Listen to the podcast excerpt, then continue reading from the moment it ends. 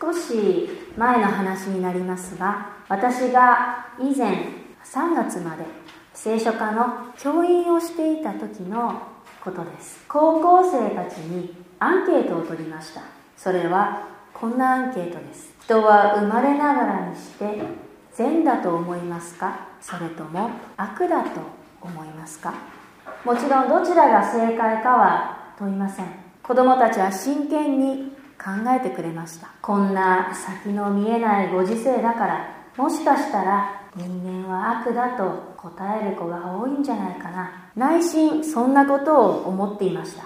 けれども蓋を開けてみると人間は生まれながらに善であると答える子供たちが多かったのです。そう答えた子供たちに理由を聞いてみました。するとだって赤ちゃんには罪ないじゃんと言うんですね。赤ちゃんや子供は良い存在であって育つ環境が人を悪にも善にもするんだだから本当はみんな良い存在なんだ。そういうふうに考える生徒がたくさんいましたでは聖書は私たち人間をどのように捉えているのでしょうか。神様は私たちを私たち人間を良いものとしてお作りになりました。天地創造の初め神様は人間を含む全てのものをお作りになってその最後にそれらを見て極めてよかったと言われたのです。けれども人間はその後罪に落ちてしまいました。最初の人間アダムとエヴァが神様に背きそれによって人類は罪ある存在になってしまったのです。だから私たちは生まれながらにして罪人です。けれども神様はそんな罪ある私たち神様に背いて全く言うことを聞かずわがままでどうしようもない私たちであって決して見捨てることはなさいませんでした。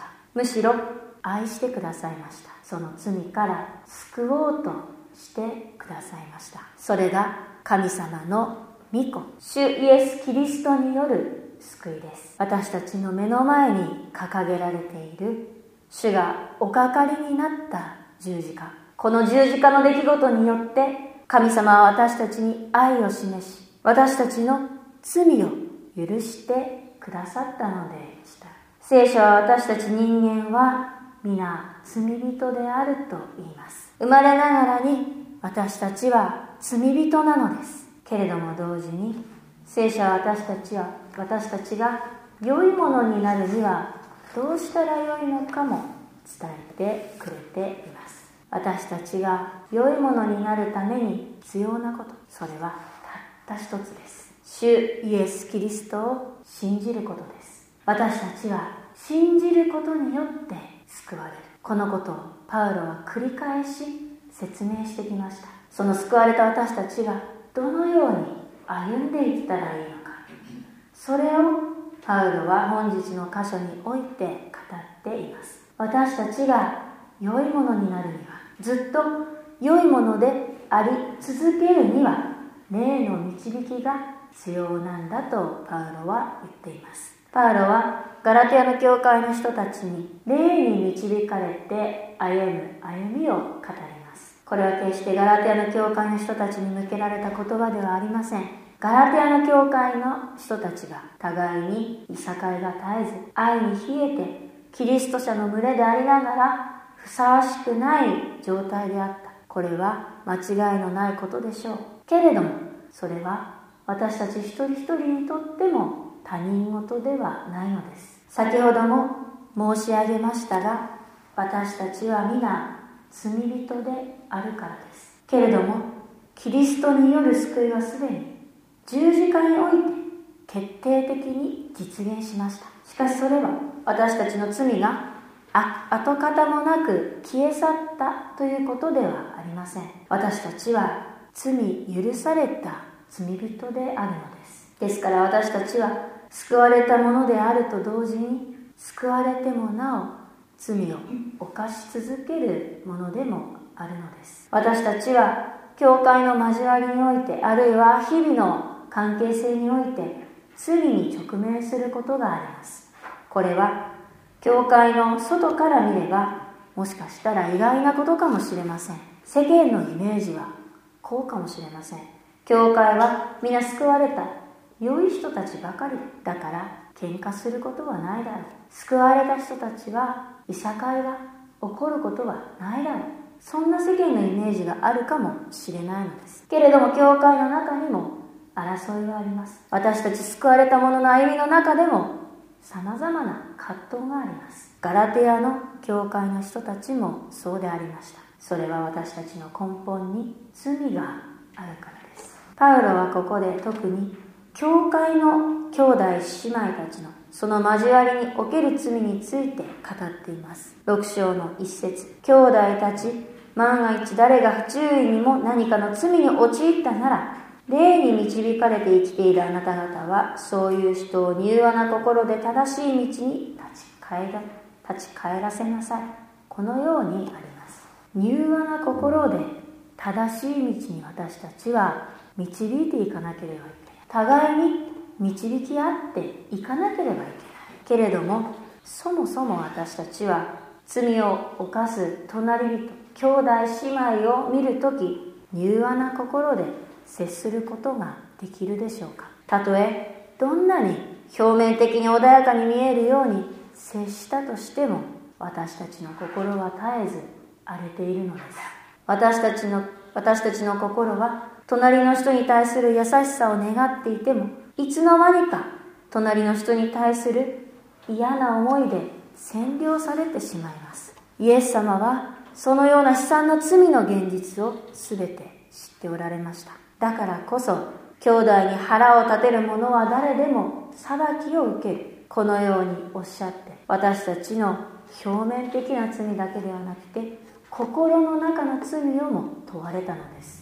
柔和な心は私たちが努力することでは決して得られません。パウロによれば柔和な心というのは精霊の働きによって結ぶ実だからです。5章の22節から23節を見ますと霊の結ぶ実が何なのかが語られていきます。その一つが柔和でありました。パウロが語る人間性の根本には精霊の存在があります。つまり私たちの関係のただ中には精霊なる主がおられるということなのです。ですから私たちの人間関係が破れてしまう時それは根本的には私たちと神様との関係が破れてしまうということです。私たちの内からは神様との関係や人間同士の関係を回復させるものは一切出てきません。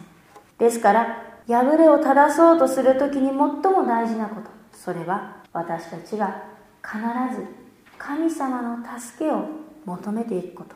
すなわち精霊の導きを求めていくことであるのです。ところでパウロの言う柔和な心で罪を正していくその対象は誰でしょうか？隣人だけではありません。6章の一節にはあなたもあなた自身も誘惑されないように自分に気をつけなさい。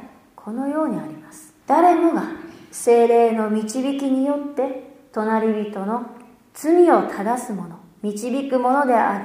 また同時に誰もがなお罪を犯し続けているものでもある。このことを私たちは心に留めておかなければいけません。けれどもガラテヤの教会の人たちはもしかしたら隣人の罪には非常に敏感であった。けれども自分たちの罪には鈍感であったのかもしれません。私たちは精霊に導かれて生きているのだから。他の人の罪は正すことはあっても自分たちにはもう罪はない。自分たちは特別なんだ。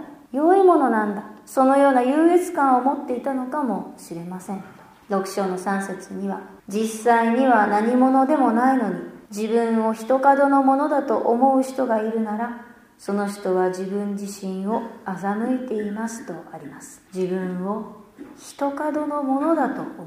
自分は他の人とは違う特別な存在だと思っているということです。また6章の4節には各自で自分の行いを吟味してみなさい。そうすれば自分に対してだけは誇れるとしても他人に対しては誇ることができないでしょうともあります。パウルはそのような人たちにあなた自身も惑わされないように自分に気をつけなさいととうとうと語っているのです。本日の説教題を重荷を担い合うといたしました。重荷を担い合う生き方。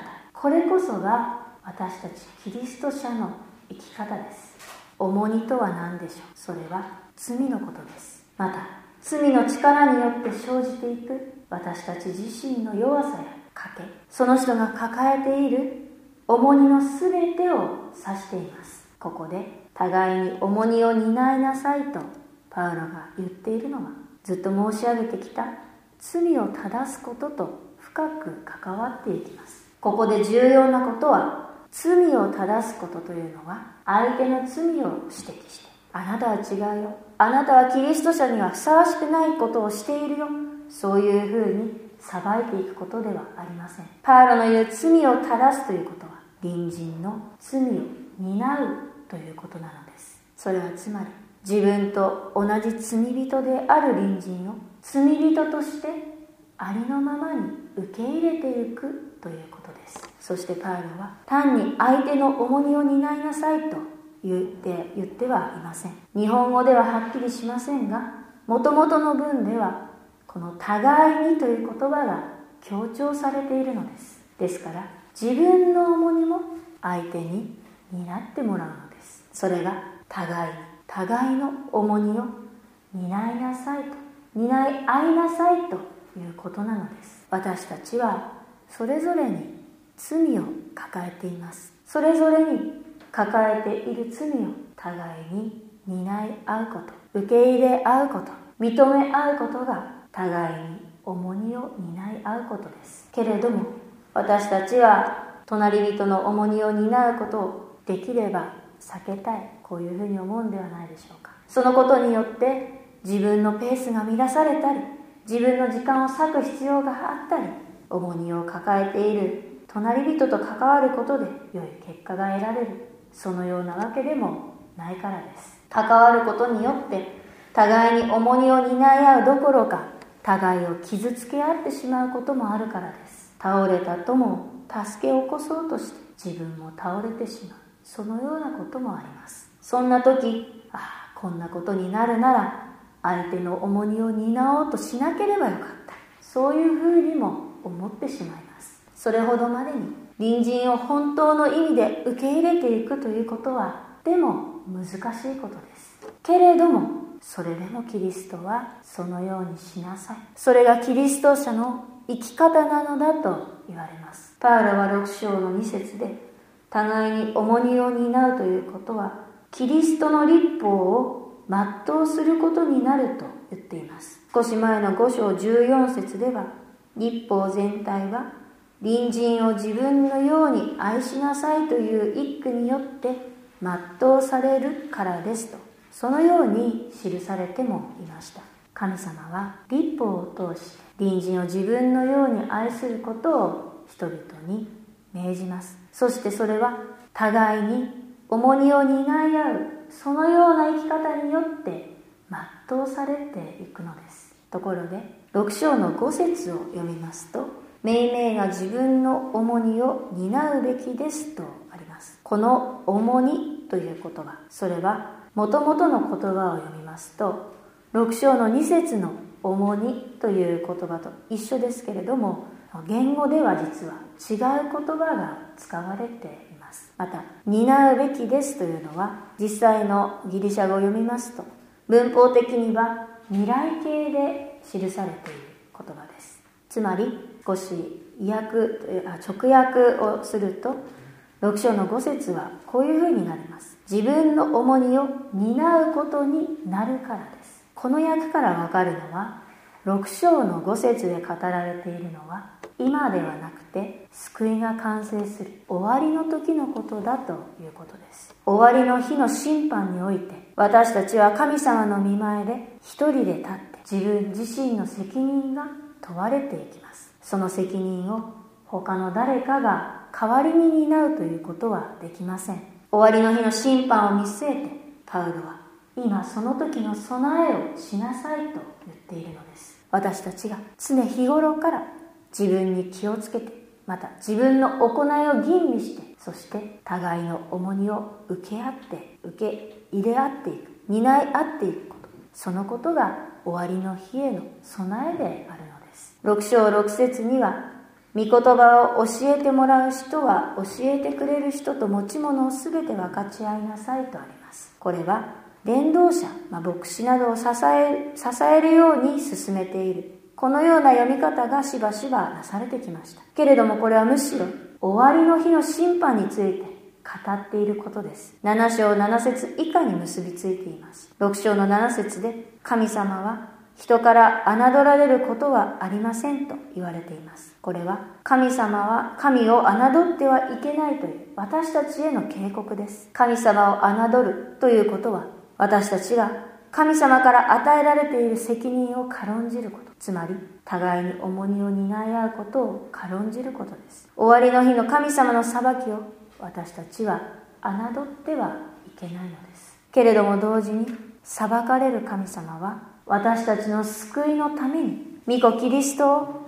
十字架にかけてくださるほどに私たちを愛してくださるそのようなお方でもあります。その愛を私たちはすでに知っています。私たちはその愛を知っているから私たちに与えられた責任を軽んじることはできません。それは神様の愛を軽んじることになるからです。6章の8節では自分の肉にまくものは肉から滅びを刈り取り、霊にまくものは霊から永遠の命を刈り取りますと言われています。自分の肉にまくとは、自分を中心として生きていくということです。そして、霊にまくとは、精霊の導きに従って、神様と隣人とに仕えて生きるということです。聖書において、終わりの日とは、待ち望む日である。喜びの日であることを忘れてはいけません。互いに重荷を担い合って歩んでいく。そのような私たちは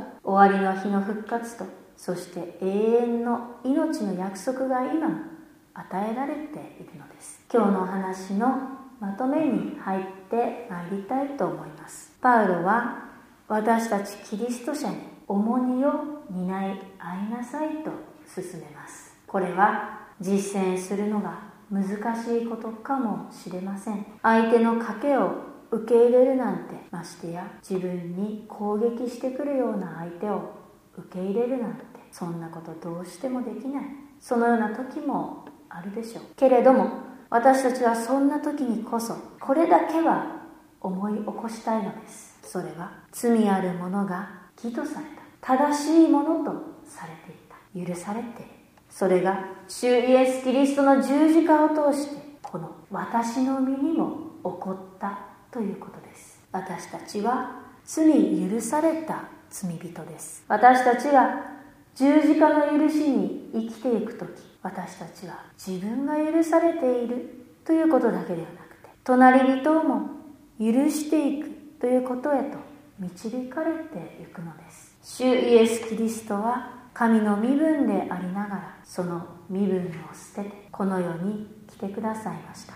それだけではなく神様に対してあるいはご自身に対して本質的に敵対している私たちのために徹底的に仕えてくださいました。私たちの罪を裁くのではなくて受け入れて認めてありのままの私たちをその罪ごと担ってくださいました。キリストがまず私たちを自分のように愛しご自身の命を投げ打ってくださったのです。ただ私たちがキリストのようになっていくというのは単に愛のある人間になれるという生優しいものではありません。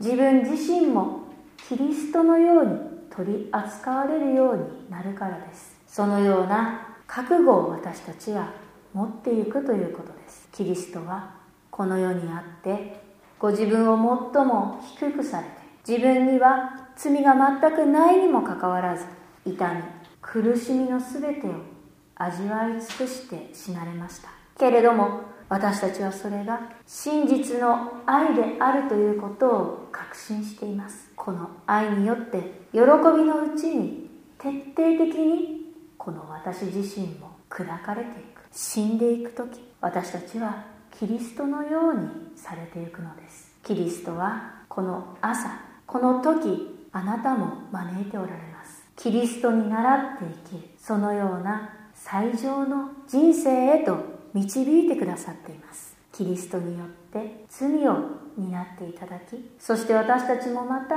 隣人の罪を受け入れて担っていく。愛の交わりの中で許し合って支え合っていく。そのような関係へと導かれているのです。この招きに応えてこの1週間も歩んでまいりたい。そのように願います。共に祈りを捧げましょう。主イエス・キリストの父なる神様あなたの皆を褒めたたえます。この1週間私たちが歩んでまいりました。あなたのもとへと帰るために歩んでまいりました。けれども主よ私たちは私たちの歩みを振り返っていく時どんなにかあなたの見前で恥ずかしいものであったことを今朝も思い知らされます。あなたの御子イエス・キリストの十字架を見上げる時私たちもイエス様を殺した。その一人なんだということを思い知らされます。あなたに背きあなたを信じずわがままで自分勝手に生き隣人を傷つけ受け入れることができない。私たちをどうかお許しください。あなたはこの「お許しください」という言葉を聞いてくださいました。あなたの御子主イエス・キリストの十字架の死と復活によって私たちはこの朝もまた罪許されたものとして歩み出すことができます。神様私たちがどんな時もイエス様の十字架を見上げて御言葉をかみしめてあなたから離れずしっかりと結ばれて歩んでいくことができますように。私たちの歩みは信仰者として本当に頼りなくおぼつかない歩みであります。けれども徹底的にあなたの御子イエス様の十字架によって私たちを砕いてください。そしてあなたの御子イエス様と共に歩ませてください。キリストに倣って隣人を許し愛していくものへと導いてください。このような喜びの良き知らせ最上の人生への招きをまだ知らない者たちに私たちがこの福音を伝えていくことができますように。全てのことを感謝し委ねてこの祈り主イエス・キリストの皆によって見舞いにお捧げいたします。アーメン